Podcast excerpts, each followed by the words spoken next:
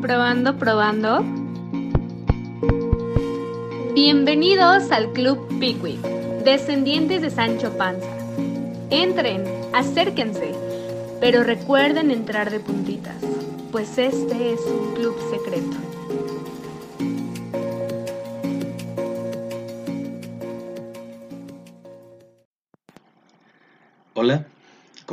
Espero que bien. Bienvenidos al tercer episodio de lo que es el diseño del creador. En esta ocasión, ya dejando atrás todo el tema de, de octubre y sus rarezas y sus características, vamos a hablar de algo más de mi interés, para ser más claros. ¿Por qué? Pues porque es mi sección y puedo hacer lo que se me dé la gana, supongo. Ah, hablaremos sobre el odio. Ah, así es, el odio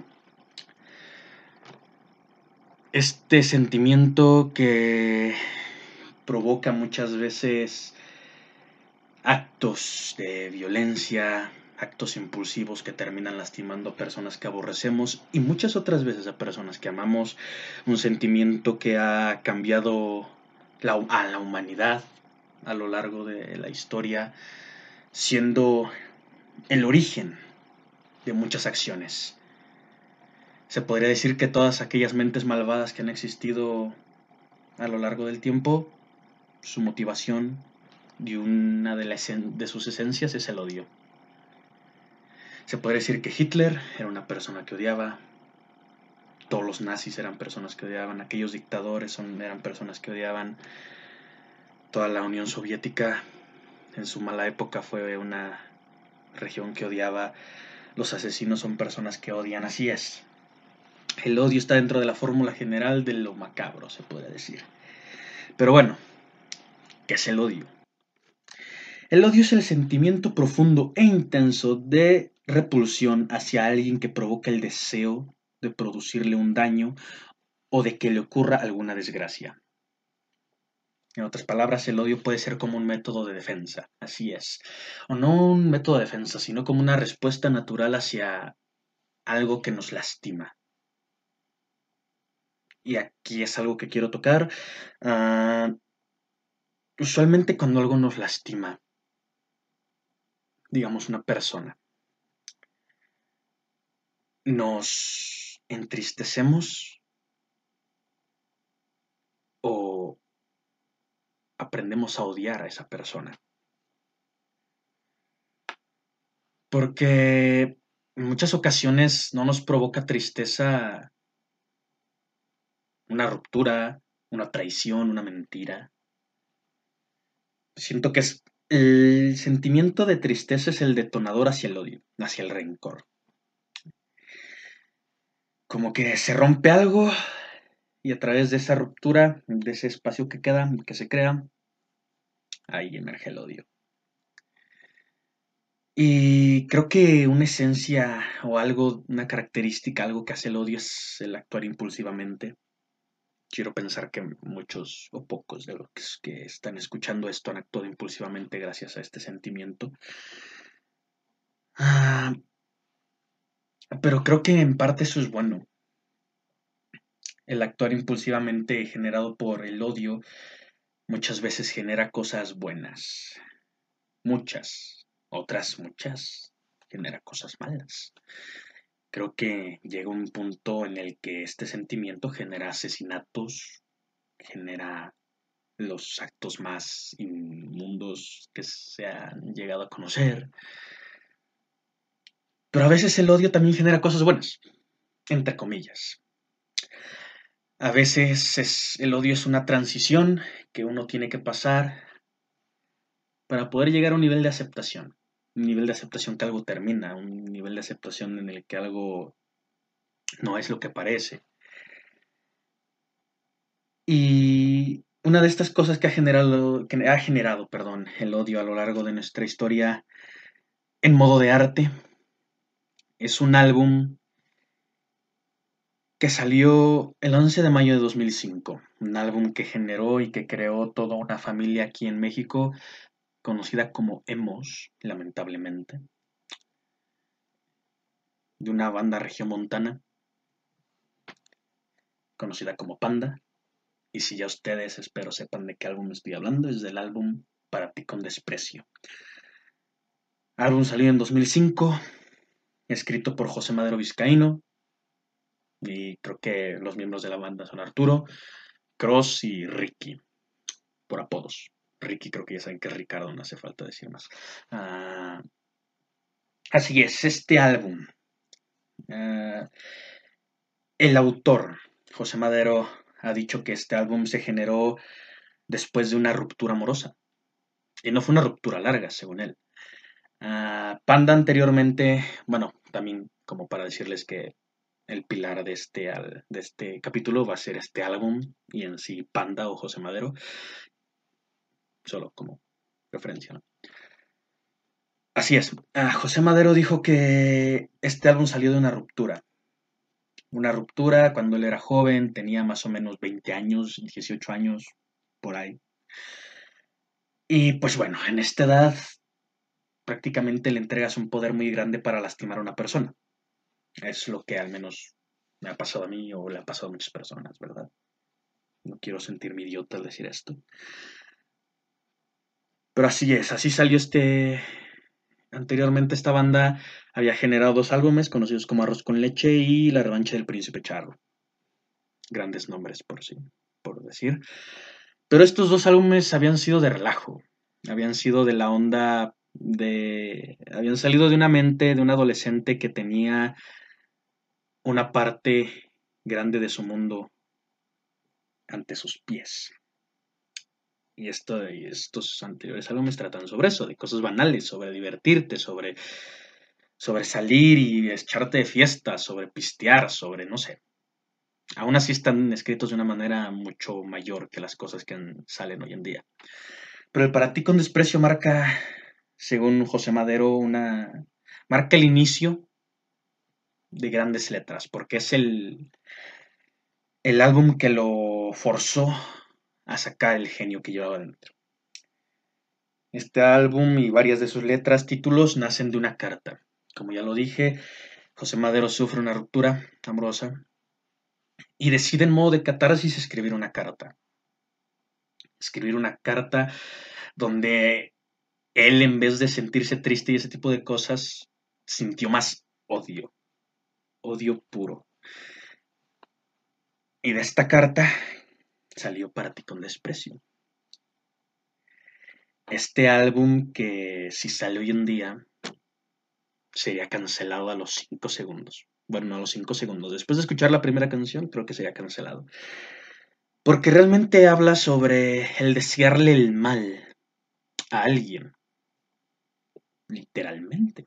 Hay canciones como de la gasolina renació el amor, con frases míticas como si te juro que si estás en fuego, no te preocupes, me haré cargo, gasolina buscaré.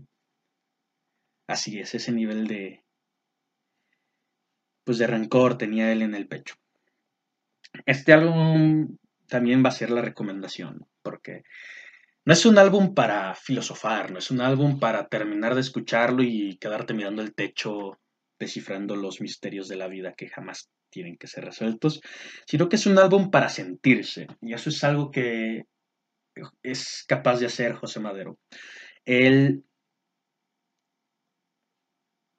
él logra hacer que empatices con las letras. Crea letras para la situación de tu vida. Hablo por mí en muchos casos de que no sabes qué decir o cómo nombrar a lo que te está pasando y lo que estás sintiendo y escuchas una de estas canciones, es como que exacto. Es justo eso lo que quiero decir. Y tal vez digas, pero ¿cómo? ¿Realmente has sentido que quieres prenderle fuego a una persona y rociarle gasolina encima? Y es de que no.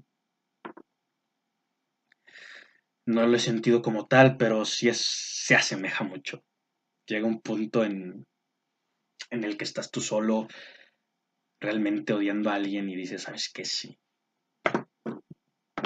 Sí pude haber hecho eso de una manera figurativa. Pero bueno, este álbum, vaso de eso, sobre una catarsis, y creo que es algo que se tiene que tratar. usualmente cuando uno usa como la música, las cartas, no sé, poesía, y la usamos de manera catártica, realmente es bueno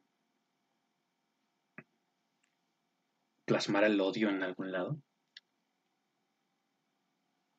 El odio es un sentimiento que te permite crear cosas muy buenas, cosas reales, sentimientos reales.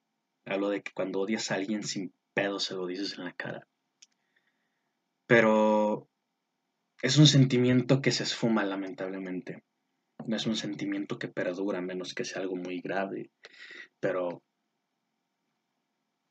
se esfuma y como consecuencia deja rastros de lamentaciones, de vergüenza, de, ¿sabes qué? Jamás tuve que haber dicho eso. En cambio, hay otros sentimientos como la tristeza, el desapego, muchos más, que trascienden, trascienden el tiempo y los sigues escuchando o lo sigues leyendo o sigues viendo después y te sigue provocando cierto sentimiento. Y el odio creo que es un tiene un factor más de momentum. El odio en sí se aprovecha de pequeños fragmentos, pero que desembocan grandes cosas. De que, por ejemplo, una discusión, para ejemplificarlo. Hay una discusión de cinco minutos muy fuerte y dentro de cinco minutos no hay odio. El odio se, se cuela en una palabra. Tal vez él quisiera verte nunca la cague. ¿Cómo es? ¿Cómo dicen? Quisiera verte nunca conocido. Ahí está, ahí se coló el odio y clava una aguja profunda en otra persona que a veces sí lastima. Las palabras que van ensalzadas con odio suelen dejar muy mal sabor de boca.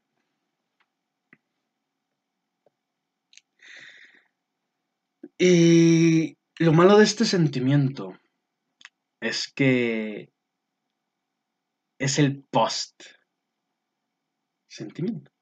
Siento que estoy diciendo mucho esa palabra, pero no sé cómo decirlo de otra manera. Ah, porque en sí es como un huracán. Casualmente en el álbum que les digo hay una canción que se llama Mi huracán lleva tu nombre, pero bueno, ya saben, casualidades de la vida. Ah, es como un huracán que que no sabe ni qué va haciendo, ¿sabes? Simplemente es... está girando, destruyendo, está llevándose todo en su camino y de un momento a otro ya no está. Y solo quedan las secuelas, secuelas que a veces no se pueden reparar. Y lamentablemente es, es algo que no podemos controlar. Es algo que está en nosotros, es algo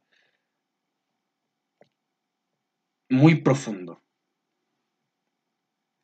Es algo que perdura y perdurará. Por ejemplo, muchos hay personas que realmente creen que el problema de la ira es una enfermedad y sí, puede serlo. No sé, tal vez yo tengo esa enfermedad, estoy seriamente pensando que sí. Y creo que se ha tratado como tal por lo mismo de que no tiene una explicación racional, ¿sabes? Después lo ves desde otro ángulo y dices, mierda, ¿por qué? ¿Por qué dije esto? ¿Por qué actúo así? ¿Cuántos asesinos seriales no sean, o asesinos, no para ser asesinos seriales, sino asesinos, han cometido actos y después simplemente se les nubla todo y dicen, ¿qué acabo de hacer? Y les preguntas, hay testigos y dicen, lo mataste ellos dicen, no, yo no lo hice. No recuerdo haberlo hecho. Y esto a veces es debido al control de las emociones. Y simplemente el cerebro no es capaz de analizarlo y lo borra. Porque sí, el odio te convierte en otra persona. Pero bueno, la verdad es que hablar de esto no es bonito, supongo. Es bonito, pero veamos qué piensan grandes personas sobre el odio. Ya para terminar, la verdad es que supongo que no abunde mucho sobre, sobre el álbum y este tipo de cosas, pero es mejor que lo escuchen para entenderlo, ¿no? Es, realmente tiene la estructura de una carta, porque empieza desde lo más alto, donde estás dejando ir todo lo malo que sientes, y al final termina con una canción muy irónica, con un título muy irónico. Todas las canciones hablan sobre reclamos, sobre, sobre la lamentación que siente, y al final es el título es Porque todavía podemos decir una vez más. O sea, va de nuevo. Y es una canción hermosa, una canción que espero que escuchen, una canción realmente que le da forma a ciertas palabras que quieres decirle a alguien. Solo eso. Pero ahora sí. Pasando a a las célebres frases de varias personas que curiosamente suelen ser pensadores y líderes los que hablan sobre el odio. Por alguna razón, no lo sé. Su estatus. Bueno, vamos a hablar sobre Plutarco. Este pensador dice, el odio es una tendencia a aprovechar todas las ocasiones para perjudicar a los demás queriendo decir que el odio simplemente es una excusa para liberar la verdadera tendencia natural del ser humano por destruir su alrededor. Séneca, gran filósofo, dice, el odio abiertamente profesado carece de oportunidad para la venganza. Esto se refiere a, a que el odio y el rencor solo tienen sentido cuando es para uno. ¿Saben? Cuando, cuando lo explayas y cuando lo sueltas, se va de cierta manera su esencia y ya no es lo mismo. Cosa que pasa y que es el claro ejemplo en El Conde de Montecristo. Esta novela muy famosa que trata sobre la venganza y sobre la paciencia. Es de Alejandro Dumas, también como recomendación, muy buena clásico, que es, habla sobre cómo guardarse el sentimiento y, verlo como una meta y como algo que tú mismo vas a aniquilar, pero solo tú, no tiene por qué saberlo nadie más, y creo que esa es la clase más peligrosa de odio. De ahí podemos pasar a Víctor Hugo, este famoso novelista y poeta francés que escribió Los Miserables. Bueno, él dice, cuanto más pequeño es el corazón, más odio alberga. Y creo que es una gran frase. ¿Saben? Cuanto más pequeño es el recipiente, mejor conserva lo, lo más frágil y lo más peligroso. Es como una caja de Pandora, se puede decir, como lo podemos ver. Jean-Paul Sartre, gran también filósofo y escritor, se lo recomiendo mucho.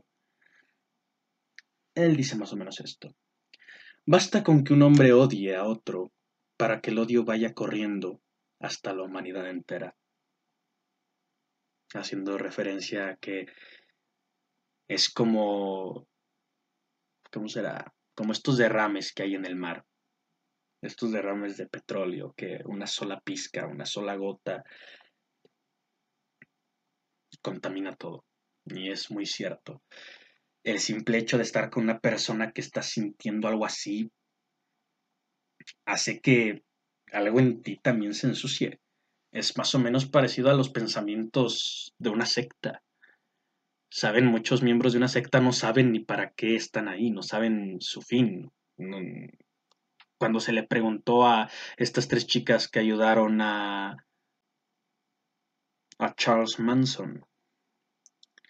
El por qué dieron respuestas estúpidas. Muchos miembros de la secta dijeron no tenemos idea. Porque en sí la sola premisa de esa secta era algo torpe, algo carente de sentido, pero el odio que transmitió Charles Manson, igual que Hitler, igual que grandes dictadores, fue algo que se esparció como un como un veneno que terminó volviendo a todos locos y fuera de sí. Es el odio tiene un gran poder de penetración en las personas que sí, a la vez es muy fácil de quitar, a mi parecer. Hablo de que simplemente de, de tener a alguien y decirle, oye, ¿qué estás haciendo? Y que se pregunte el por qué hace las cosas, pues es como que es una forma muy fácil de detener aquella bola de nieve que fue creciendo, ¿saben? Es una bola de nieve muy fácil de detener. Tal vez a José Madero, si alguien lo hubiera visto escribiendo esta carta y escribiendo todo este tipo de cosas realmente muy fuertes, que hubieran dicho, oye, ¿qué estás escribiendo? ¿Qué estás cantando? Tal vez no existiría este álbum. Que la verdad agradezco que no hubiera pasado. Pero bueno, para terminar este capítulo, terminemos con Friedrich Nietzsche. No creo que haga falta presentación. Todos han oído hablar de él, tanto de su apellido como de lo que ha hecho. Y él dice, el amor y el odio no son ciegos, sino que están cegados por el fuego que llevan dentro.